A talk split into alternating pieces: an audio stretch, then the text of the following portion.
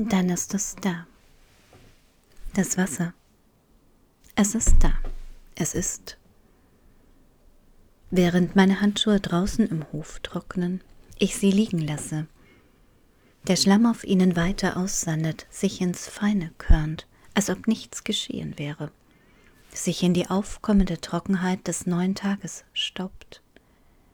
Die Idee von Sommer darin hängt und ich die Bildbojen in und aus meinem Körper ziehen lasse, erschrocken in einem neuen Tag stehe, einfach so, ist Wasser. Das Wasser ist. Und langsam, sehr langsam, begreife ich die Bedeutung, nein, das Ausmaß des Wassers. Es ist Donnerstag, der 15.07.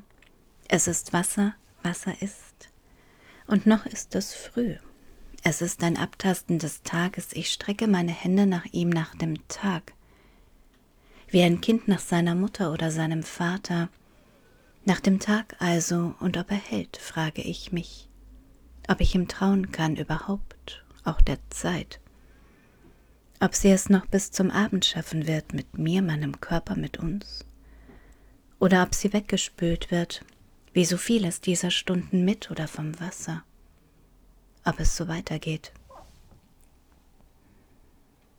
Von hier bis zur inneren See sind es traurige Bildreste angestummt, aufgeschwemmt, in meinem Brustkorb dieser hungrigen Reuse. Füllt alles sich weiter, sammelt sich weiter, läuft auf, läuft über, alles fließt, alles im Fluss und was aus so einem Satz so wenigen Worten werden kann, alles im Fluss. Wie schnell sich Bedeutungen verschieben aus der Vergangenheit ins Jetzt. Und ob ich immer erst nach draußen gehen muss, um zu sehen, was die Stimme im Radio sagt, oder zu hören, ob die Stimme im Radio mir sagt, was ich draußen sehe, auch das frage ich mich. Ob das stimmt, dass alles im Fluss ist, in Bewegung. Denn wir sind abgeschlossen, eingeschlossen es gibt kein Rauskommen mehr. Straßen und Wege sind gesperrt. Brücken, die in den Tag gebrochen sind, Betonblöcke aufgeworfen, aufgesplittert. Bruchstücke einstiger Verbindungen, Verwerfungen. Aber all das sehe ich nicht, das sagt die Stimme. Es sind die Dinge, die einander beleuchten. In mir aber treibt Dunkles, treibt Tiefe, treibt ohne Grund mein Innen ein Moor. Und immer wieder, immer weiter gehe ich zum Fenster. Und es ist ein blauer Tag, und ja, blau hat keinen Klang, die straßenstumme Echokammern, ausgeleert im Morgen, als ob sie jemand vergessen hätte. Und nichts deutet auf die Nässe hin, die weiter in Kellern, in Fugen, in all den Wohnräumen steckt. Leerstehende Hüllen, verlassene Kokons, aus denen flüchtende Menschen aus ihren Betten flüchten, während die Nässe sich weiter im Boden verkriecht. Fein wässrig, dünn und langgezogen, ein wachsendes Geflecht aus Geruch und Gestank. Ein Aufmodern. In allem das Wissen, dass das Wasser ein Begräbnis ganz eigener Art ist. Es an der Oberfläche nichts zeigt von dem, was darunter liegen, was dort stranden, nicht mehr zu finden sein wird.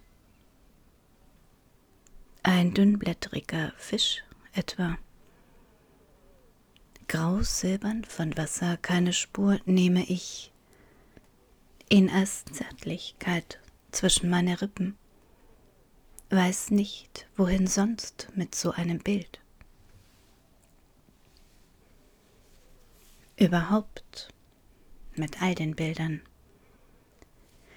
die nun schwimmen in uns und um uns, ganze Fotoalben, Vergangenheitsschiffchen, die ein gelebtes Leben nach dem anderen mit sich durch Keller, durchs unterirdische Treiben entlang an Wänden, porösen Backstein und Mauerwerk auftauchende Körperarchive wider Wellen, die randlos werden, den Halt verlieren, Papier, das aufgelöst wird, abgelöste Farben, Hände, immer wieder Hände, die danach greifen, fast schon bittend, bettelnd.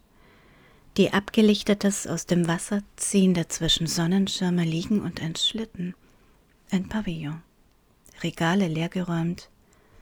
Ganze Jahreszeiten finden sich in diesem Kellerwasser, das manchmal fast bis zur Decke, manchmal nur bis zur Hüfte oder den Knöcheln reicht. Aus diesem schier unersättlichen Wassermagen, der in einem Fahrt alles ausspuckt, vor sich hertreibt, alles im Fluss, nichts an seinem Ort lässt und immer wieder diese Hände, wie sie greifen nach der eigenen Vergangenheit, wie sie versuchen mit dem Wasser zu sprechen, es zu beschwichtigen, wie sie überhaupt versuchen etwas zu tun. Und wie schwer das ist, die eigene Kindheit, das eigene Leben aus dem Wasser zu angeln, all das Lieben, all das Vertraute, kurz ins Licht zu halten unter Glühbirnen und Neonröhren. Es sind die Dinge, die einander beleuchten. Und später, Immer wieder später werde ich in einem Keller stehen, wie so viele werde ich unter der Oberfläche sein, in einer neuen Grube. Wir werden Treppen und Leitern hinuntersteigen in wassergefüllte Räume.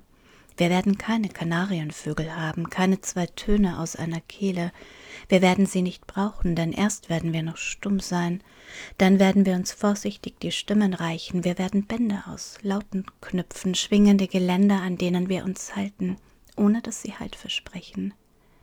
Aber wir werden daran glauben, an die eigene Stimme, an ihren Hall, an ihre Rückkehr, an ihr Eintauchen ins Wasser und das eigene Luftholen, den Beginn und das Ende jedes einzelnen Wortes.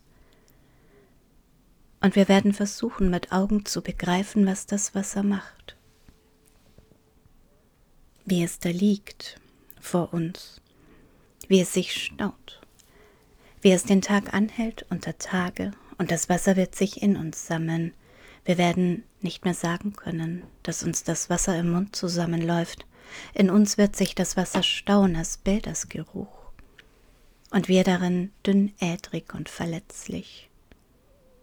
Vorsichtig müssen wir sein. Und immer mal wieder rutscht jemand aus.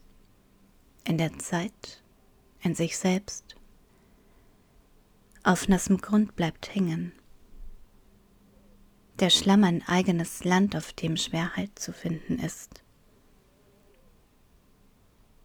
Und wir werden weiter im Wasser stehen und Gummistiefel tragen, Schaufeln und Besen zur Hand haben, Eimer immer wieder danach fragen, nach leeren Eimern, nach leeren Gefäßen, Schöpfmöglichkeiten, die Hände natürlich.